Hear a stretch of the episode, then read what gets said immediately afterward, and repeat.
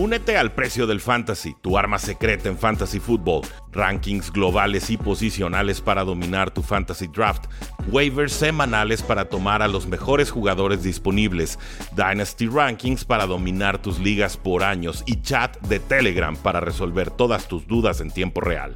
Visita stam.store diagonal precio NFL o da clic al link en este episodio para suscribirte.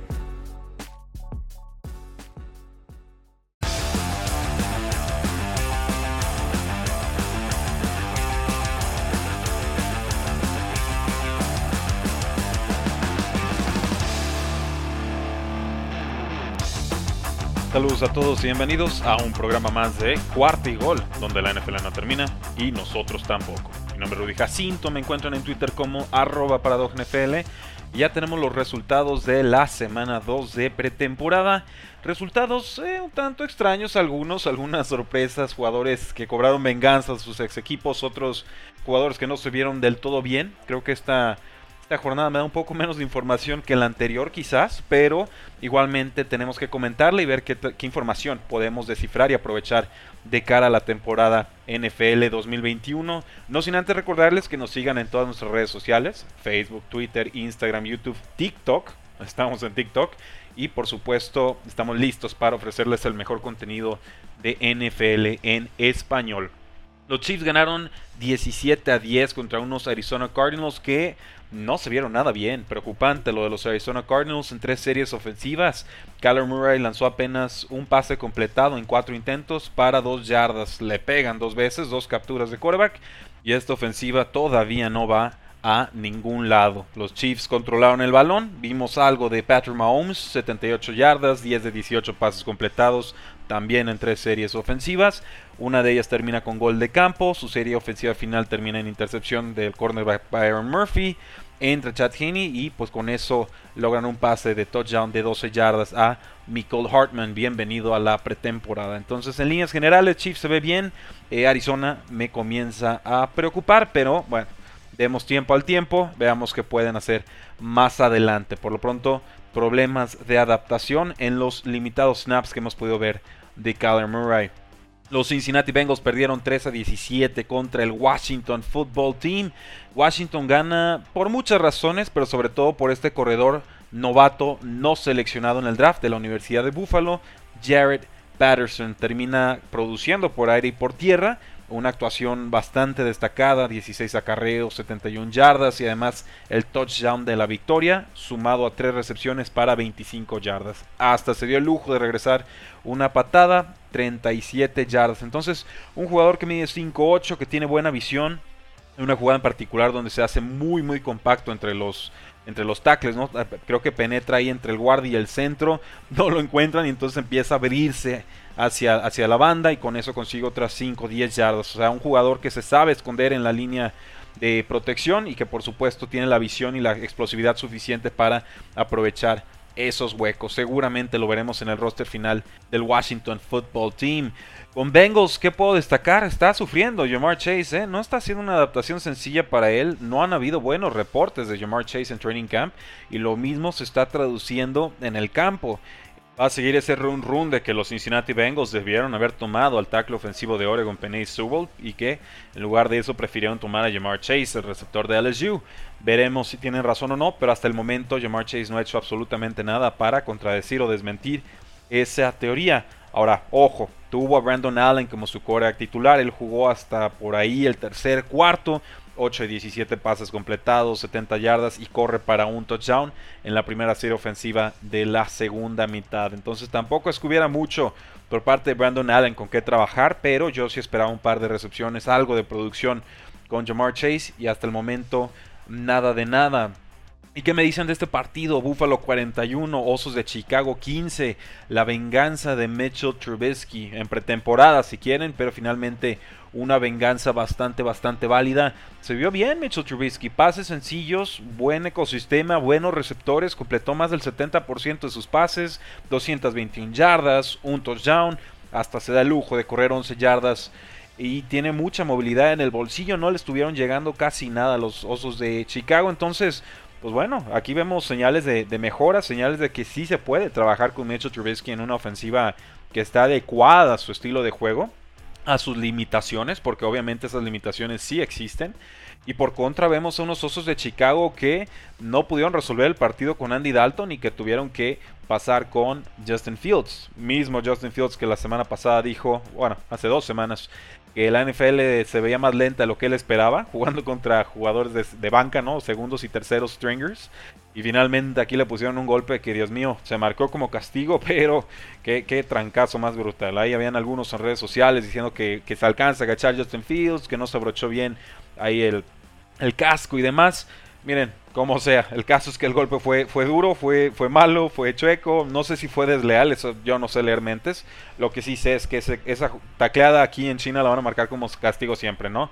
Entonces, pues ya está, un, mal golpe que se lleva a Justin Fields en pretemporada y unos osos que no funcionan, no funcionan en, ofensiva, les está costando la, toda la, la contra de lo que sucedió con Buffalo fue lo que le pasó en ofensiva a los osos de Chicago. Cuatro posesiones que acabaron en tres y fuera, tres y fuera, fumble y tres y fuera. Una defensa que permitió que los Bills anotaran 28 puntos en respuesta. Andy Dalton se ve completamente fuera de, sintonía, fuera de sincronía. Termina con 11 y 17 pases, 146 yardas, un touchdown, una intercepción. Y pues no, no hay nada. Creo que aquí, más que hablar o tachar a Andy Dalton, que digo, adecuado y, ya está, pero yo pondría Justin Fields de titular, lo he dicho muchas veces. El problema aquí es la línea ofensiva de Chicago, ¿eh? A partir de la lesión de, de Jenkins y el veterano que dejan ir, y el hecho de que están tan preocupados que tuvieron que sacar casi casi a, Jason Peters, ex águila del retiro, un jugador que ya, ya sinceramente no tiene mucho que ofrecer en la NFL, si no las águilas todavía lo tendrían pues bueno, esa línea ofensiva le va a dar muchos, muchísimos problemas al equipo. Esté Andy Dalton o esté Justin Fields bajo centro. También creo que aquí se aprecia la diferencia de cocheo, ¿eh? O sea, no, no nos da plus Matt Nagy, no hay nada absolutamente a qué apelar. yo entiendo que es un juego de pretemporada, pero perdieron 41-15 y sí jugaron sus titulares por buenos momentos del partido. Aquí simplemente hay, dos equipos en dos momentos muy distintos y me preocupa. Sinceramente, yo, yo con Matt Nagy no, no veo para dónde y con el General Ryan Pace, pues tampoco. Yo creo que tuvo que haber retenido ese tackle ofensivo veterano, Leno, y finalmente deciden irse con Tevin Jenkins, quien ya se sometió a una cirugía de espalda y que probablemente esté fuera toda la temporada. Y era un, era un tema que ya venía carreando de colegial. Obviamente le decíamos una pronta recuperación, pero en lo que respecta a la temporada no lo vamos a ver este año. Jason Peters tiene 39 años. Simplemente no, no, hay forma. O sea, Devin Jenkins tenía esta lesión desde que estaba en Oklahoma State. Y lo sabían ahí el Brian Pace y, Matt Nagy. Y aún así, pues cortan al veterano y se quedan con Devin Jenkins. Yo no entiendo nada. entre eso, no entiendo por qué siguen al frente del equipo. Pero bueno, bien por Buffalo, tienen un adecuado suplente, quizás más que eso, quizás un buen suplente. Y bien por Mitchell Trubisky, tratando de reflotar su valor en la NFL. ¿Qué otro resultado tuvimos? ¿Qué tal los Jets 23, Packers 14? Un partido en el que Zach Wilson claramente fue el mejor mariscal de campo.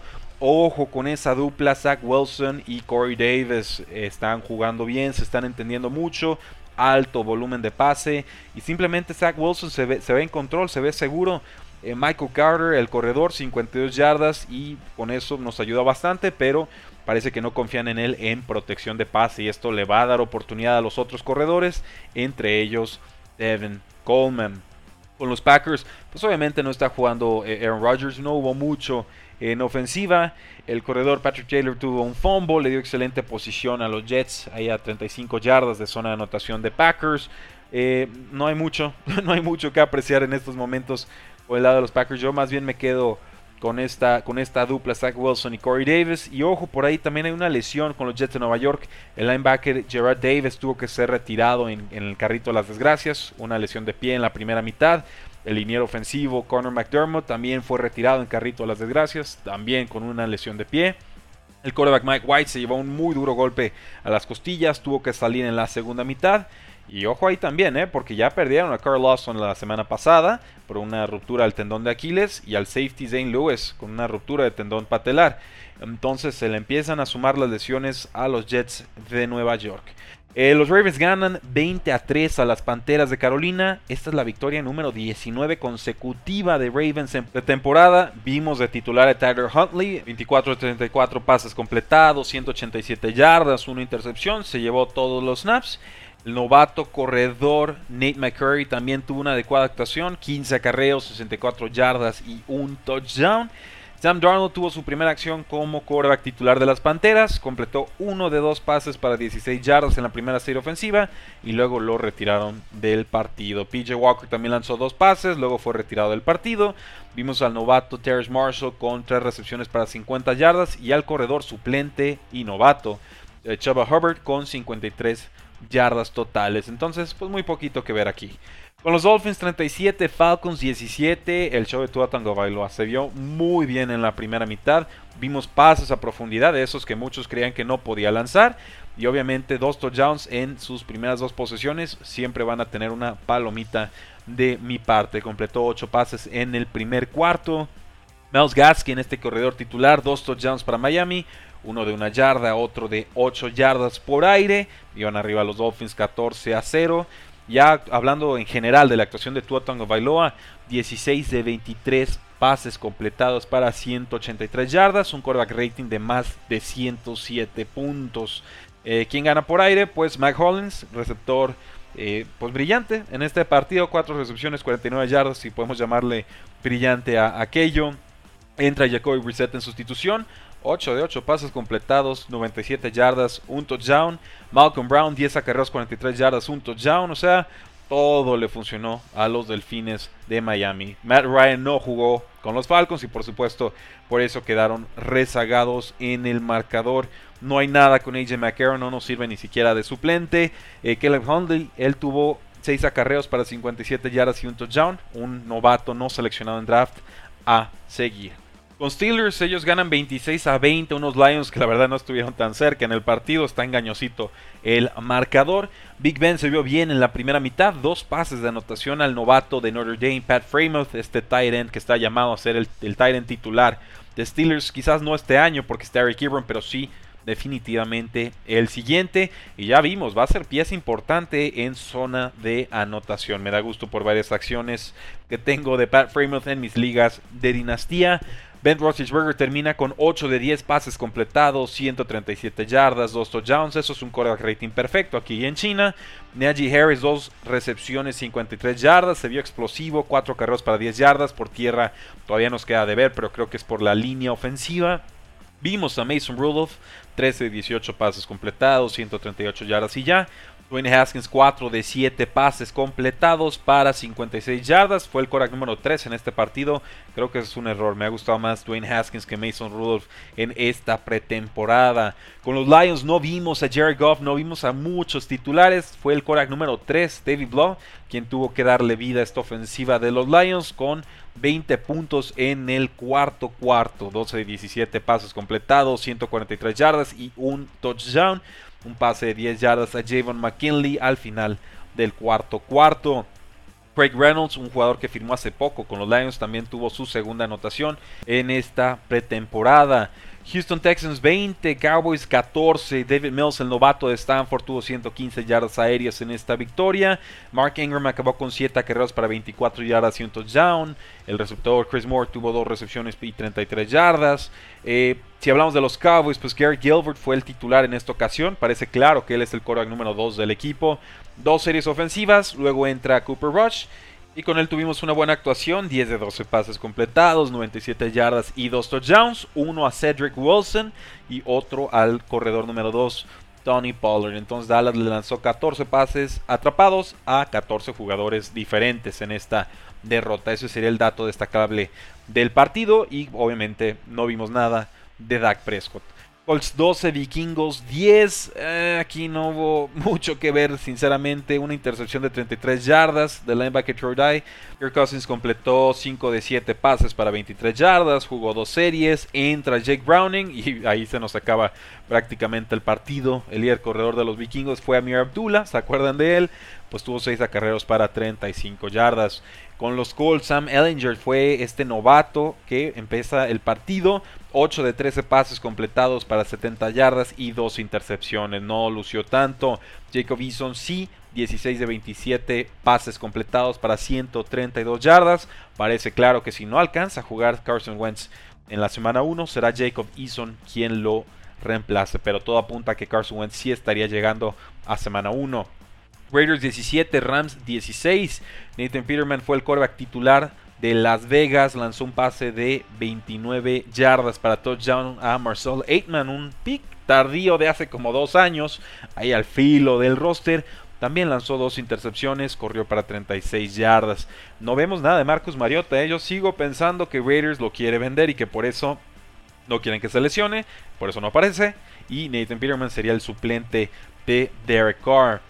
Bryce Perkins fue el quarterback titular de Rams, lanzó dos touchdowns, incluyendo uno de dos yardas a Jacob Harris, un receptor abierto reconvertido a end, un novato, quedaban 15 segundos en el reloj, la conversión de dos puntos no fue exitosa. Ya con corredores, el va convertido a corredor Jake Funk corre para 7 acarreos y 56 yardas. Xavier Jones tuvo 7 acarreos para 29 yardas.